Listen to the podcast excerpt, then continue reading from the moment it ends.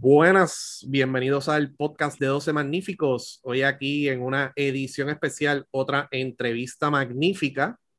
Eh, el sorteo de nuevo ingreso fue el pasado domingo, en el cual los Leones de Ponce eh, seleccionaron con el primer turno a Lynn Ford. Eh, vamos a tener un podcast el miércoles, en la cual vamos a analizar los turnos, todo, todo lo que pasó en el sorteo y entonces eh, analizar las otras noticias que han habido del BCN, pero previo a eso vamos a hablar eh, con el jugador que fue seleccionado en el primer turno, Aline Ford. Aline, welcome to, to the Doce Magnificos podcast. How are you? I'm good. I'm good. Thanks for having me.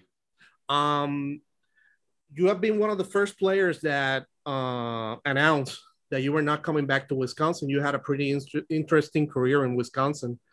Um, how how this process has been with you in terms of you know you had another year of eligibility and uh, now you say hey i'm gonna make this next step. I've had a great career here in wisconsin. I'm making this next step. Tell me how this process has been for you because this is something new for you.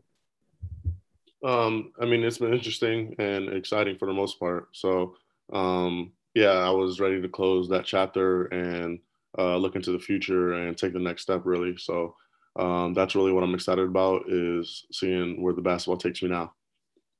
And uh, looking at your career, you were there for four years. Um, there was a change from your sophomore year to your junior year. And everything that I've read is that you put in the work in the off season and all of a sudden coach gives you the opportunity to be a starter and to be a guy that really makes a difference on both sides of the court. Um, talk to me about that process because you you came from the bench and all of a sudden you're a starter, you're playing 25, 26, 28 minutes per game. And all of a sudden, these last two years, unfortunately, you couldn't play the, the 2020 tournament, but you played in 2021 and you had a great uh, Big Ten tournament this year. So, talk about that process of putting in the work during between your second and third year and how this has benefited your game for now making this decision. Mm-hmm. Uh, I mean, just staying consistent with the process. Uh, being a freshman, I've I played a decent amount of minutes, started some games my freshman year, and then uh, dealt with an injury going into my sophomore season, going right into the beginning of my sophomore season. So just staying consistent and continue to put in the work and allowing that to uh, to do my talking and uh, allowing that to put me in a position to where I can get that starting position and then taking care of business from there, really. So just making sure that you're consistent with putting in the work, really.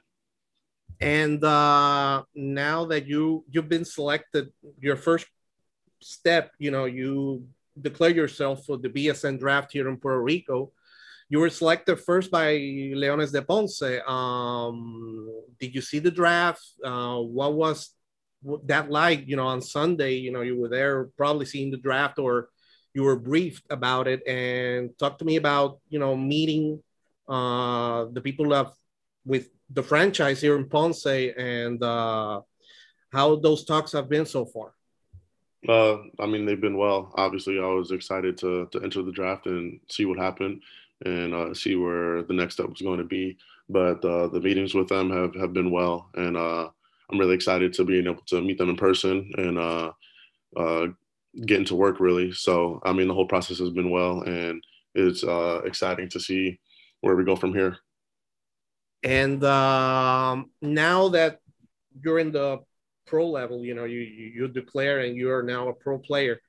What are the other options, you know, besides BSN that you're looking at? Because the NBA has many options for you, you know, to go in, test yourself, the G League, you know, the NBA teams give you a chance to see you firsthand what you can do on the court. And basically, what we're talking about here is a six-eight forward that can play on both sides of the court, and you also can score the three pointers. So that is something that every team desires.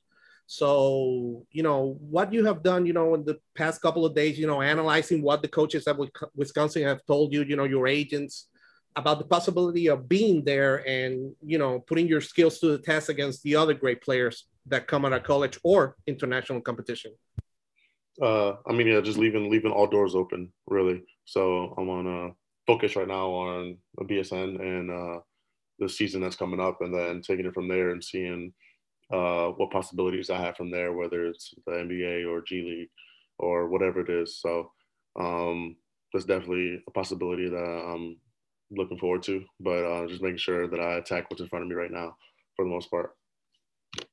And um, talk to me about your Puerto Rican heritage. You were presented here to the Puerto Rican media by uh, Pure Basket like in November of last year. So people recently know about you. They saw you in the NCAA tournament and Big Ten tournament, and they've been following your career closely because the fans here look at this like your projection for BSN, but mainly the national team, which is, you know, we need big men for the national team.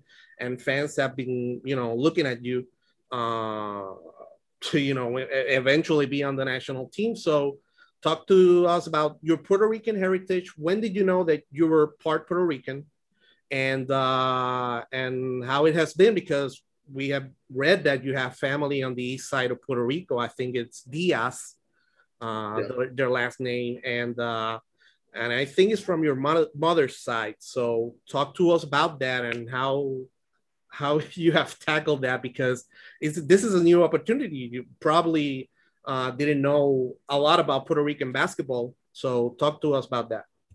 Yeah, like you said, it's a new opportunity. So uh, I've I like like you said, coming from my mom's side, my mother is uh, Puerto Rican and Cuban, and my grandmother's Puerto Rican. Uh, so um, I've, obviously I've I've always known that, but I didn't really this opportunity of being able to come to Puerto Rico and uh, play basketball over here uh, has kind of presented itself to me in the past recent months or a year or so. So it's definitely an opportunity that has been growing, and I'm now I've decided to come over here and play. So I mean, it's exciting uh, for this opportunity to present itself and be able to to represent for my family and uh, come out here and ex- experience this and spend some time in Puerto Rico. And uh, I mean, I look forward to it. And have you seen? I know that you uh, and many players now look to social media and look through videos. Have you seen anything about the league? Uh, that have people talked to you about the league? Uh, you know, any information that you, you could have gathered over the last couple of days, weeks uh, during this preparation process because we know that now uh, players, when they go to another place, let's say you were in college now, you go to Puerto Rico, or uh, college players that go to the NBA, G League, or Europe or Asia, they do like they do research. So, have you done research on the Puerto Rican League? Where are you going now? Ponce, which is one of the main franchises in Puerto Rico.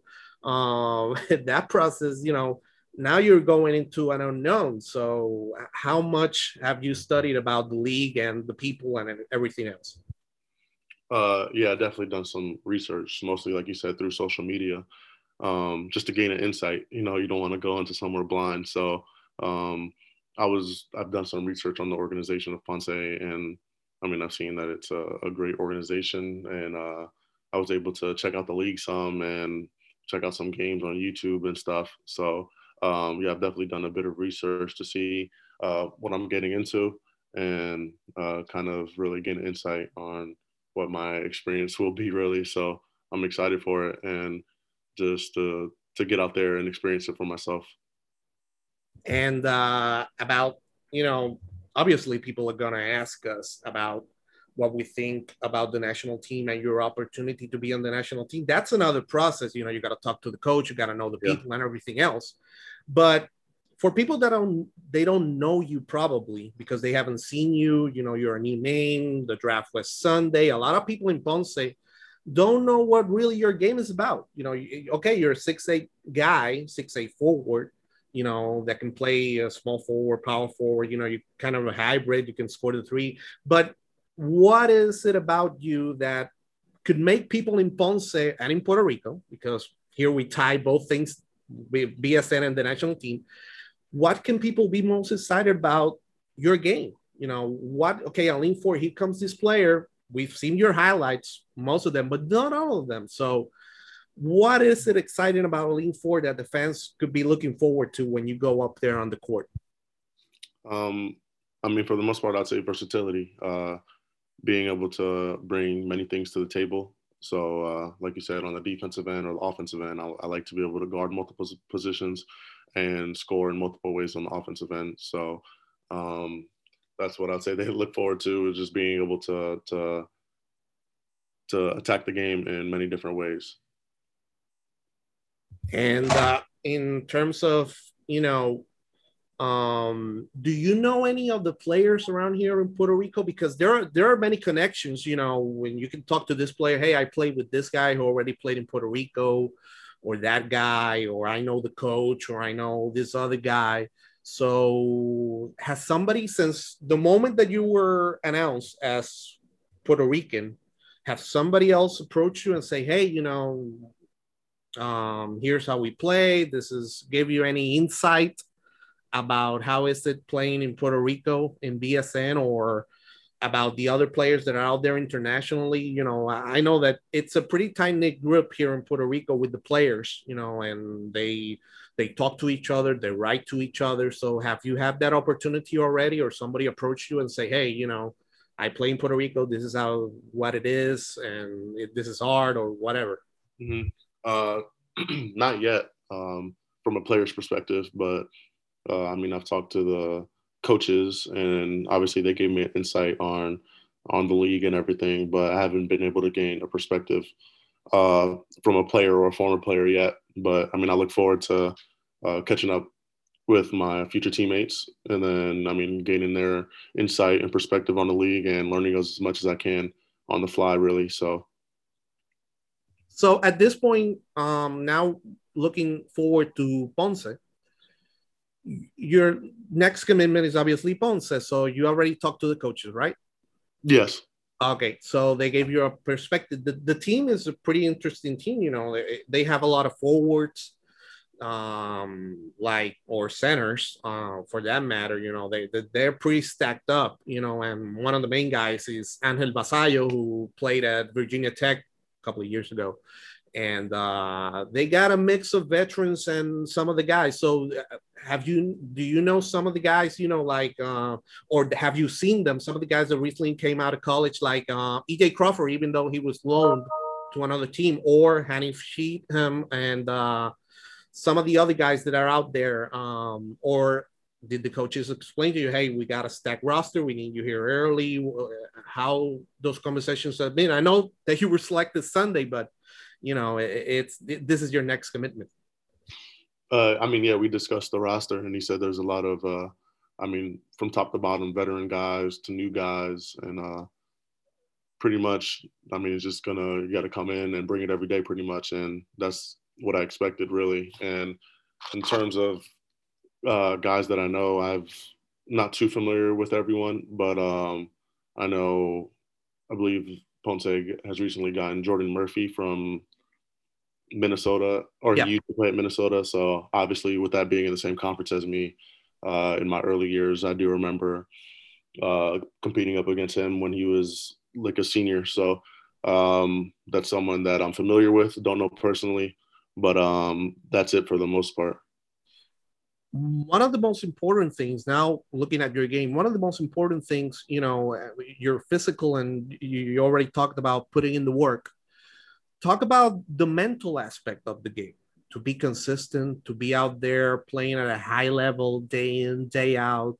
We know that the last couple of years there was a pandemic, there was a lot of things going on. It got kind of crazy, especially in the tournament, playing most of the games, not all of them, without fans. You didn't have your people there. So the mental preparation, that's something that the coaches talk about a lot, but um, not many people give a lot of a lot of importance to that, um, especially the fans, because now people are changing, players are changing, coaches are changing a lot, and they're putting it uh, as part of the preparation. So, talk to us about uh, being mentally prepared for a big game, because in, in college, basically, are the, all the games are big games, and you got the NCAA tournament, which is win or go home most of the part, and the uh, the conference tournaments, which is win or go home, basically. So, talked about the mental preparation now that as a college player, and now that you're going to be a pro player.